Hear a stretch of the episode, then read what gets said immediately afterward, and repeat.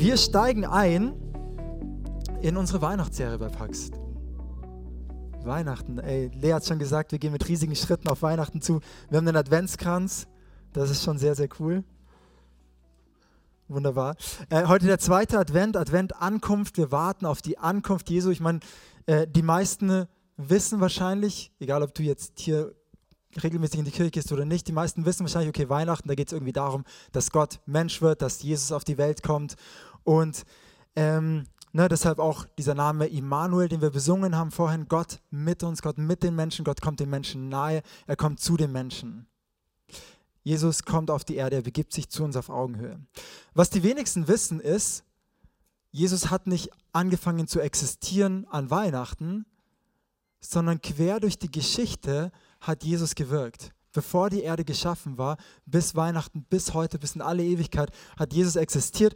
Und man redet da in der Theologie, das, den Begriff kannst du auch gleich wieder vergessen, wenn du möchtest, vom präexistenten Christus. Okay? Es geht darum, Jesus war schon vor seiner Menschwerdung, hat er schon gewirkt. Wie kannst du dir das vorstellen? Du kannst es dir so vorstellen.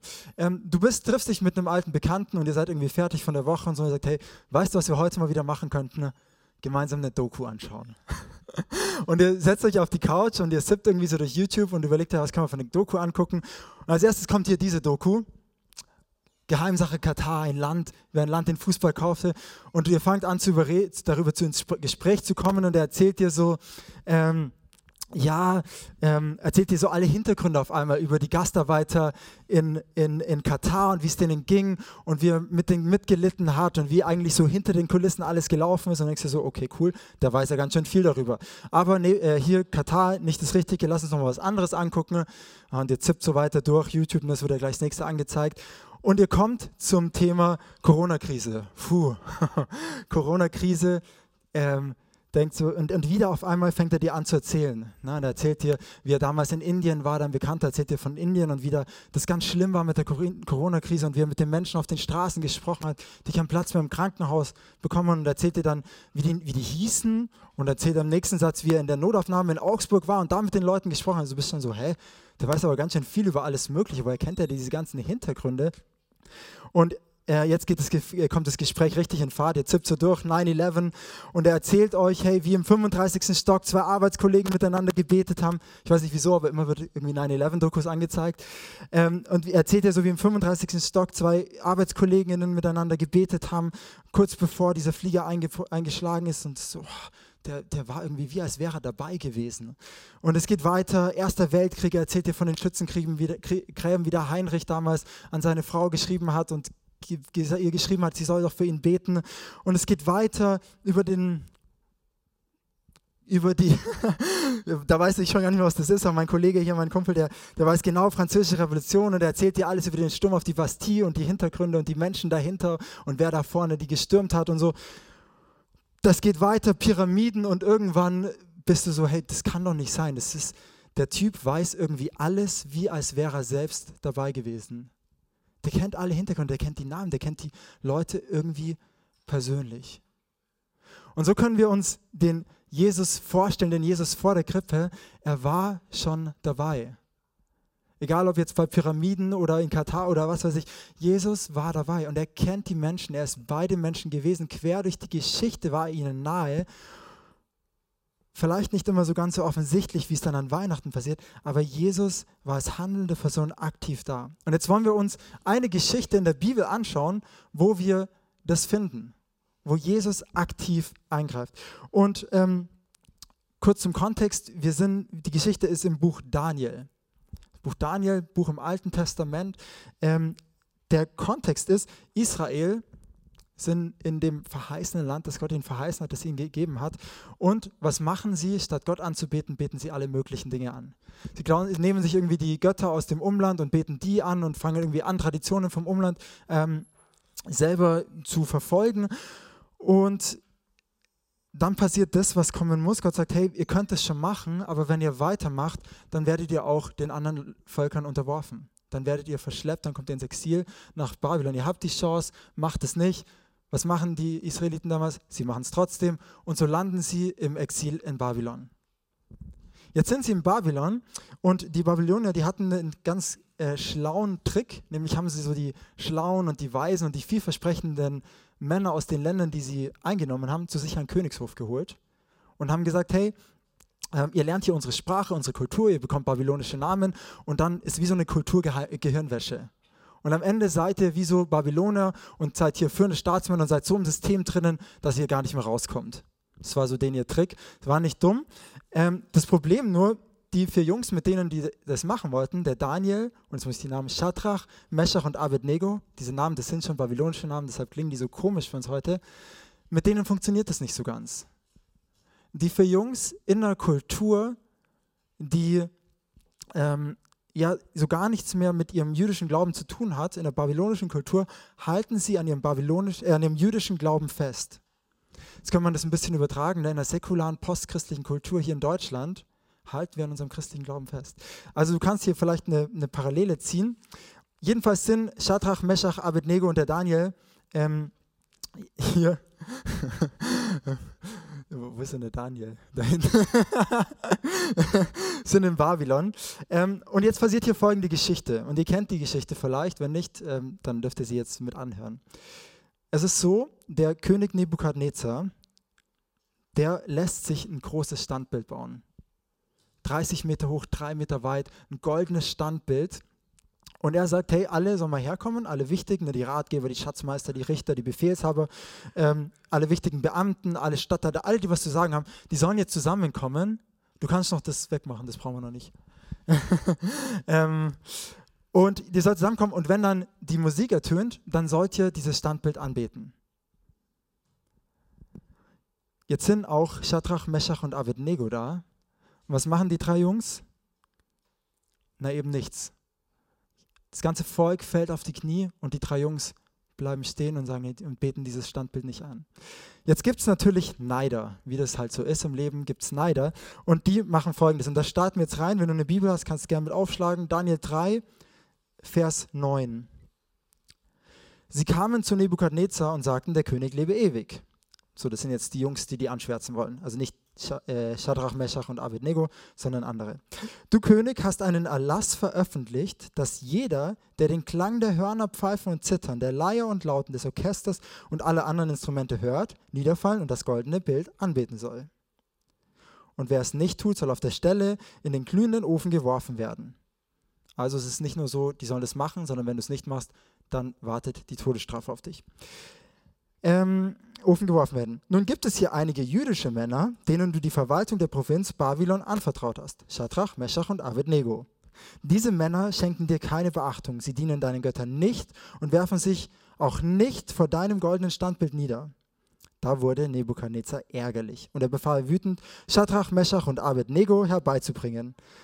Als sie ihm vorgeführt wurden, fuhr er sie an, ist es wahr, Shadrach, Meshach und Abednego? Bitte nennt eure Kinder nicht Shadrach, Meshach und Abednego. Ist es wahr, dass ihr meinen Göttern keine Ehre erweist und euch nicht von meinen goldenen Standbildern niederwerft, von meinem goldenen Standbild niederwerft? Ihr habt noch eine Gelegenheit, wenn ihr jetzt noch einmal den Klang aller Instrumente hört und euch niederwerft und das Bild anbetet, das ich euch gemacht habe, dann ist die Sache erledigt. Wenn aber nicht, werdet ihr sofort in den glühenden Ofen geworfen. Welcher Gott soll euch dann noch aus meiner Hand retten? So, das ist das Setting, das ist die Geschichte. Wenn du damals in die jüdische Presse geschaut hättest, dann hätten sie wahrscheinlich von der Babylon-Krise gesprochen. Ne? Es ist Krise, es ist die Babylon-Krise, hier verschleppt und jetzt müssen sie auch noch irgendwas an, äh, anbeten. Ne? Und eine Krise, wenn man das mal sich überlegt, was ist eigentlich eine Krise? Eine Krise ist ein Zeitpunkt in der Abfolge von Ereignissen, in welchem eine Richtung für die zukünftigen Ereignisse bestimmt wird. Was ich sagen will, ist, in der Krise entscheidet sich, wie es danach weitergeht. In der Krise entscheidet sich, eine Krise legt offen, was da ist und wie wir in der Krise handeln, bestimmt, die bestimmt wie die Zukunft aussieht. Das ist, was in der Krise passiert. Jetzt ist die Frage, was machen die drei Jungs? Was machen die in der Babylon-Krise? Und hier können wir in Vers 16 wieder einsteigen. Shadrach, Meshach und Abednego erwidern dem König Nebukadnezar, wir haben nicht die Absicht, uns vor, dir äh, uns vor dir zu verteidigen. Wenn unser Gott, dem wir dienen, uns retten will, dann wird er uns aus dem glühenden Ofen und aus deiner Gewalt retten. Und jetzt kommt's, und wenn nicht, so sollst du, König, dennoch wissen, dass wir deinen Göttern nicht dienen und dein goldenes Bild nicht anbeten werden. Schau, die drei Jungs in dieser Bibelstelle, die hoffen weder auf die Güte vielleicht des Königs, noch hoffen sie auf irgendwelche babylonischen Götter, die sie retten könnten. Nee, sie halten fest, sie machen klar, nee, nee, nee, wir dienen unserem Gott. In der Krise zeigt sich, was wir anbeten. In der Krise zeigt sich, wem wir dienen. Was meine ich damit? Wir in Deutschland, wir beten keine goldenen Standbildgötzen an im Normalfall. Vielleicht einen Fußballverein, aber keine Götzen in dem Sinne. Wir haben andere Götzen, die wir anbeten und was ein Götze ist, im Endeffekt ist jemand, den wir verehren, dem wir dienen und von dem wir uns Rettung erhoffen. Jetzt, wenn wir heute müssen nicht in die jüdische Presse von damals gucken, wir haben heute genügend Krisen. Ähm, wenn wir in die, in, die, in die Krisen und die, die Herausforderungen unserer Zeit, wenn wir die anschauen, dann die Frage, worauf hoffst du? Was betest du an? Was hoffst du, dass dich retten wird? Ist es vielleicht Geld? Wenn ich ein bisschen mehr Geld hätte, ja, dann wäre die ganze Krise mit Energie, das wäre alles nicht so schlimm. Ist es ähm, vielleicht irgendwie was anderes Materielles? Ist es dein Partner? Ja, zusammen schaffen wir das schon. Zusammen können wir das schon schaffen. Oder ist es vielleicht, ähm, ne, du erwartest dir Rettung von den Politikern. Die Politiker müssen das schaffen. Ich habe gestern im Studium eine Diskussion gehabt, da hat dann einer gesagt, ja, wir brauchen einfach mehr Bildung. Vielleicht ist die Bildung unser Götze manchmal hier im Westen.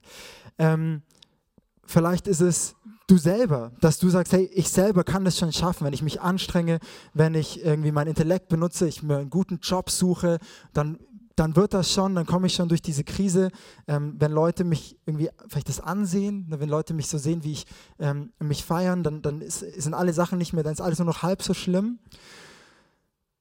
Die Frage in Krisen ist immer, was betest du, dir, was betest du an? Was, von was erhoffst du dir Rettung?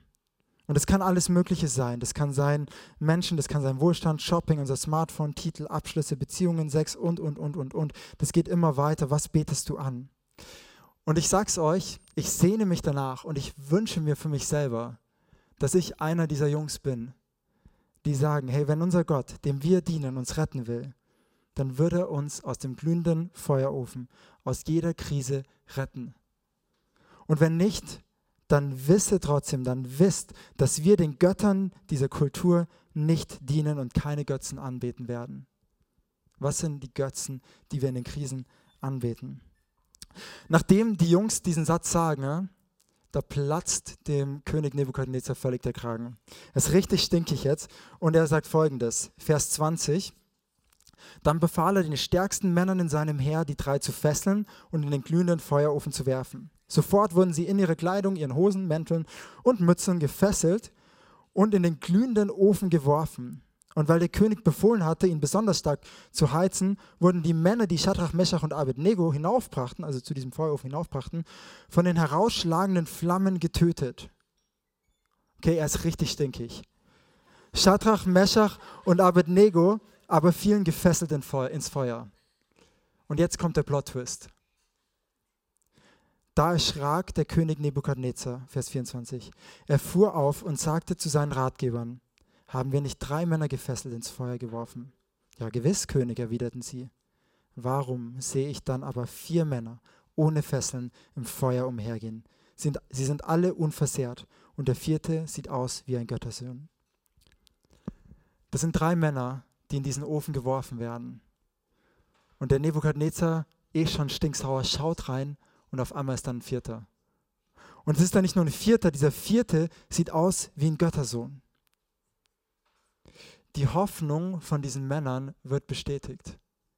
Die Hoffnung von den drei Jungs wird bestätigt. Der Gott, auf den sie vertraut haben, dem sie dienen, von dem sie sich Rettung erwartet haben, der rettet sie. Sie haben eine Hoffnung außerhalb von sich selber. So, ne? Wenn du in ein Loch fällst, du kannst dich nicht an deinen eigenen Haaren rauspacken und rausziehen. Nee, du brauchst jemanden, der in dein Loch kommt und die Räuberleiter gibt. Und so kommt Jesus in dieses Loch. Gott selber begibt sich hinein in den Feuerofen und gibt Räuberleiter. Hier ist der Gottessohn, der Sohn Gottes, Jesus. Jesus ist im Feuer. Wo ist Jesus in der Babylon-Krise? Mittendrin. Wo ist Jesus in Krise? Ja, er ist mittendrin. Er sitzt nicht irgendwie in seinem Himmel, so schaut rab und denkt sich so, oh Mist, jetzt sind die im Feuerofen, ich hole die jetzt einfach mal raus. Nee, nee, nee, er geht mitten in die Krise rein. Er geht in den Feuerofen hinein. Und das Spannende ist, nicht nur ist er dann drinnen in dem Feuerofen, in dem Feuerofen ist, wo auf einmal diese Männer keine Fesseln mehr haben in dem Feuerofen, in der Krise ist auf einmal Freiheit, da zerbrechen diese, diese Fesseln. Ne? Davor heißt, sie werden hart gefesselt mit all ihren Kleidern, Hosen, Mänteln und Mützen und was auch immer sie haben, werden sie gefesselt reingeworfen und auf einmal schaut er rein und das sind vier Männer ohne Fesseln, die im Feuer umhergehen. Die drei haben keine Fesseln mehr. Die Krise ist die Chance für Freiheit. Hier können Dinge zerbrechen. Und dann merkt man schon die Reaktion vom Nebukadnezar, da Irgendwas verändert sich auf einmal. Nebukadnezar, Vers 26, trat näher an den Ofen, an die Öffnung des Ofens und rief: Shadrach, Meshach und Abednego, ihr Diener des höchsten Gottes, kommt heraus. Da kamen die drei aus dem Feuer. Die Satrapen und die Präfekten und die Statthalter und die Ratgeber des Königs kamen zusammen und sahen, dass das Feuer diesen Männern nichts hatte anhaben können. Ihr Haar war nicht versenkt, ihre Kleidung war unversehrt, nicht mal Brandgeruch konnte man an ihnen wahrnehmen. Gott kommt in die Krise, in das Feuer hinein. Er rettet sie raus. Und er verändert irgendwie diese komplette Situation. Und das ist meine Message heute Morgen, dass in Finsternis Hoffnung ist. In Krise, in der Nacht ist Gott gegenwärtig. Er kommt in unseren Feuerofen, er kommt in unsere Finsternis, er kommt in unsere Energiekrise, er hält unsere Nacht und deshalb auch diese Serie, habt ihr es vielleicht gesehen, Into the Night. Wir bleiben in der Nacht und wir gehen ins Neue Testament. Ne? Wir gehen auf Weihnachten zu. Sollten eine Weihnachtsgeschichte lesen heute Morgen. Ähm, und zwar ist es hier so, ich, ich fange einfach mal an. Lukas 2, 8 bis 14. Ist eine andere Erscheinung.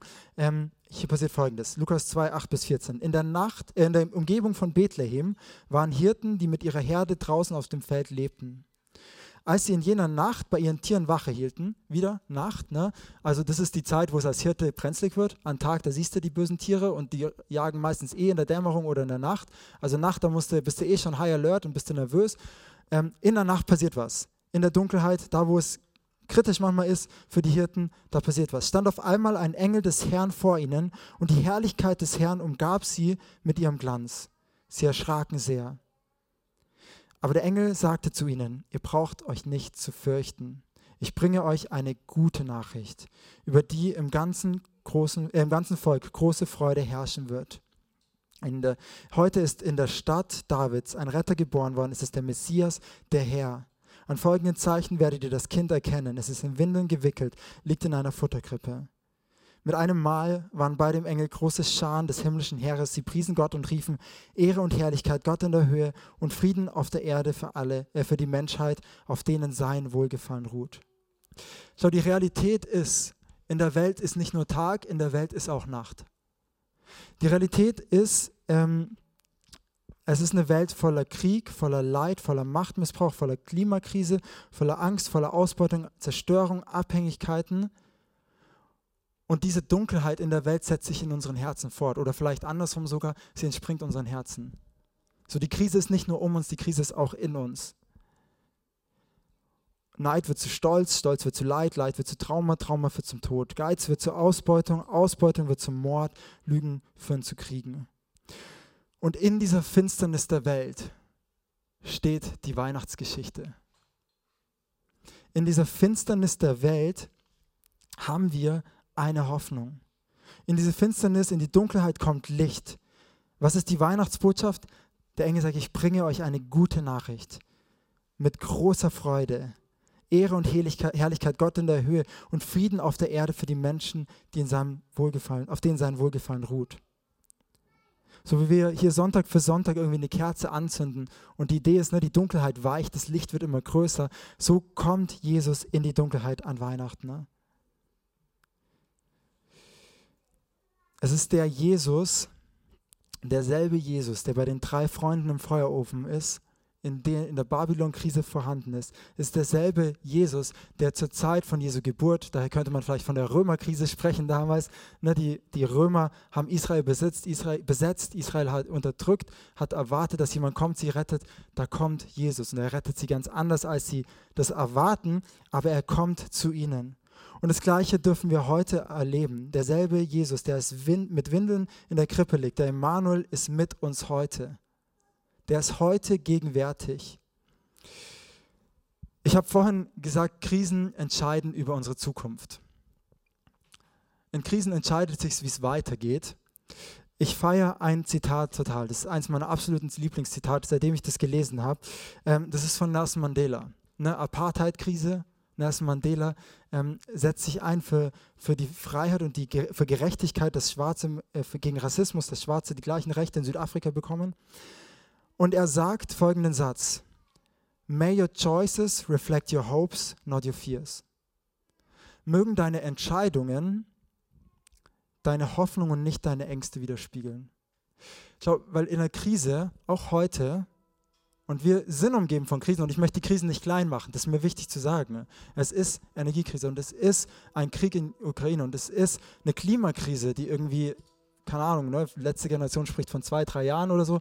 Ähm, aber es ist, es ist eine Krise da. Nur wir können verschieden reagieren auf diese Krise. Wir können A, uns einfach betäuben. So, ne, ich mache YouTube, WhatsApp und ich, ich, ich baller mich einfach weg. Oder nicht WhatsApp, vielleicht eher Netflix, vielleicht eine Serie bingen. Und dann, ich baller mich weg und es geht mich alles nicht mehr an. Ich kann es ignorieren. Ich kann mich betäuben. Ich kann, das ist die zweite Reaktion, ich kann aus Angst handeln. Ich kann in Krise einfach so einen Panikmodus, so einen apokalyptischen Panikmodus angehen und auf einmal völlig wild werden, so angstgesteuert werden. Und in Angst macht man normalerweise keine guten Entscheidungen. Oder aber wir können in der Krise an unserer Hoffnung festhalten. Wir können in der Krise an Jesus festhalten. Wie sieht es konkret aus? In der Vergangenheit, wenn eine Epidemie war, zum Beispiel im Römischen Reich, dann waren die Christen die, die vor Ort geblieben sind.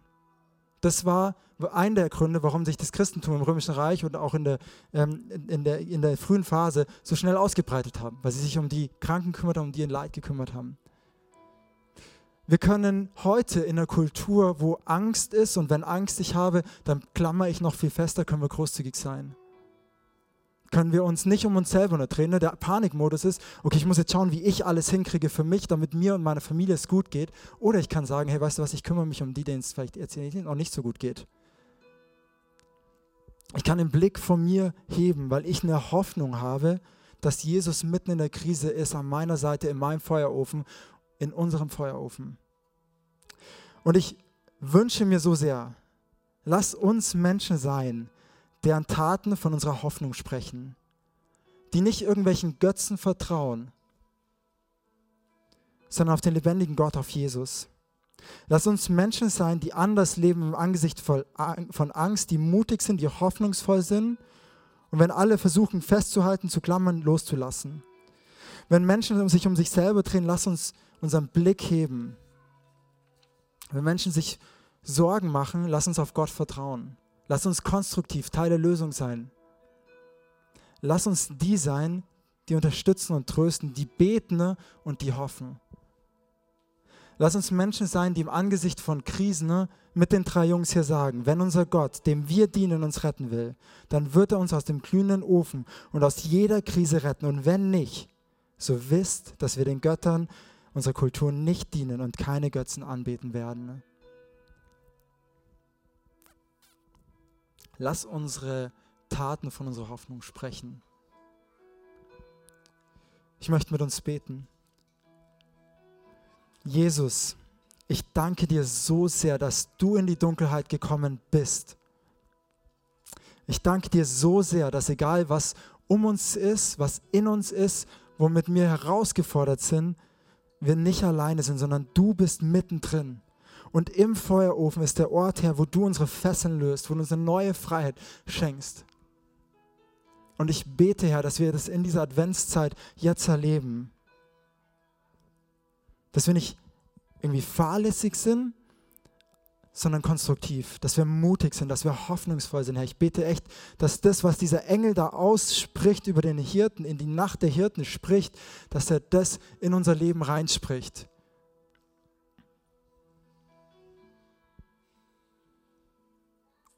Wir danken dir, Jesus, dass wir jetzt in dieser Erwartung auf deine Ankunft, ne? Advent, Ankunft, der Erwartung auf deine Ankunft sind, Herr. Und dass wir die Hoffnung haben, dass du es damals bei Daniel und seinen Jungs, bei den Hirten, heute bei uns und dann in Ewigkeit kommen wirst und die Dinge richtig machst. Danke für Hoffnung, Herr. Und ich möchte es euch jetzt wirklich zusprechen, die Hoffnung Jesu in euer Herz. Die Bereiche, wo ihr auf einer persönlichen Ebene oder auf einer, ähm, ja, auf einer gesellschaftlichen Ebene Angst habt oder hoffnungslos seid, da möchte ich euch zusprechen, die Hoffnung Jesu. Jesus, ich bete, dass du in unsere Herzen kommst und uns neu eine Hoffnung schenkst. Amen.